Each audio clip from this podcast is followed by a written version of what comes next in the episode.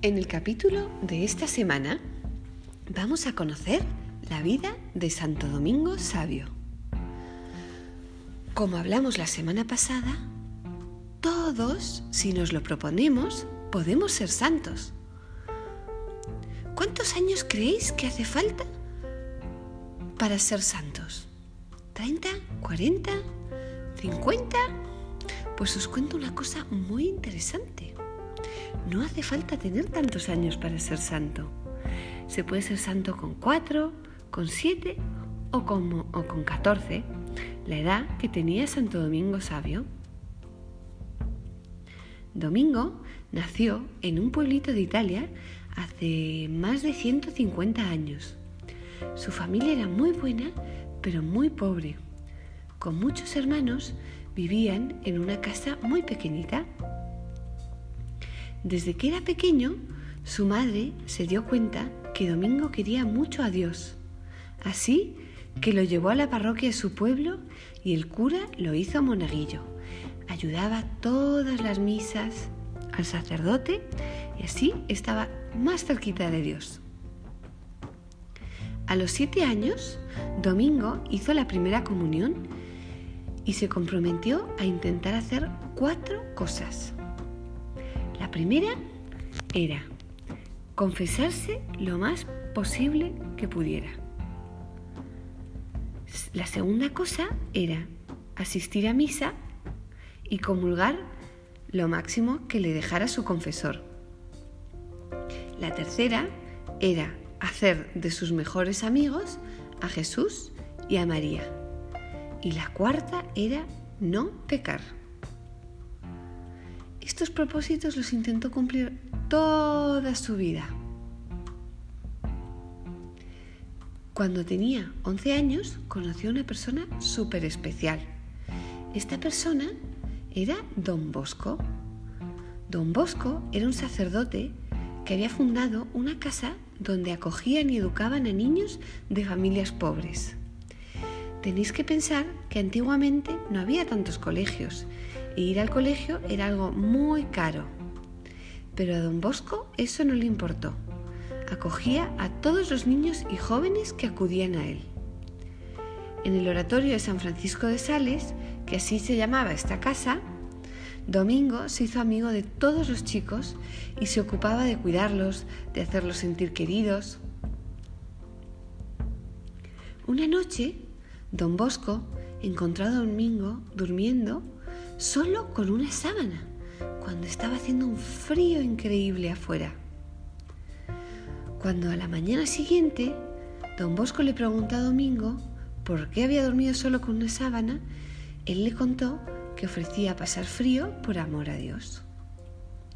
Don Bosco le dijo que estaba muy bien hacer sacrificios por amor a Dios, pero que si dormía así se iba a enfermar y que era más importante hacer el sacrificio con alegría que hacer un sacrificio súper difícil. Poco tiempo después, tal como había dicho don Bosco, se terminó enfermando. Su padre y su madre lo cuidaron mucho, pero Domingo estaba muy enfermo. Una noche, estando ya muy pero que muy enfermito, sin poder moverse de la cama, de repente se sentó, miró hacia la esquina de su cuarto y dijo, ¡Ah! Pero qué maravilla estoy viendo. Poquito después se volvió a recostar y se murió con una sonrisa en su boca. ¿Vosotros qué creéis? Yo creo que vino la Virgen a buscarlo para llevárselo al cielo, porque era un niño tan bueno. ¿Sabéis cuántos años tenía Domingo cuando se murió? Tenía 14. Y todo el mundo a su alrededor sentía que este niño ya era santo. No tardaron muchos años en hacerlo santo. En el año 55, o sea, casi 60 años después de que se muriera,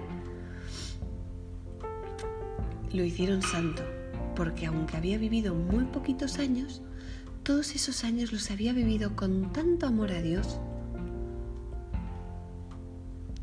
Muchas veces escuchamos estas vidas y nos parece súper difícil ser santos, ¿verdad? Porque estos, esta gente hace cosas tan valientes, pero ¿sabéis qué? Empiezan en las cositas pequeñas, como Santo Domingo, que empezó en las cositas pequeñas. Empezó diciendo, quiero confesarme lo más que puedo, quiero poder ir a misa lo más que pueda, quiero que Jesús y María sean mis amigos. Y todo esto fue preparando su corazón y haciendo que cada vez viviera con más amor. ¿Qué os parece si esta semana nos proponemos ser un poquito como Santo Domingo? Yo os propongo que hagamos dos cositas. La primera, cuando vayamos el domingo a misa con papá y mamá, portarnos súper bien. Nada de decir estoy cansado, mamá, estoy aburrido, cuando termina. No, tenemos que estar atentos y escuchar lo que dice el sacerdote, cantar cuando canta el coro, estar bien sentaditos, ponernos de pie cuando hay que ponernos de pie. ¿Qué os parece? ¿Os parece una buena idea? Y la otra idea que tengo es, ¿por qué no intentamos estar muy alegres? Nada de llorar porque nos hemos peleado o porque no nos han prestado un juguete o porque queremos ir al parque.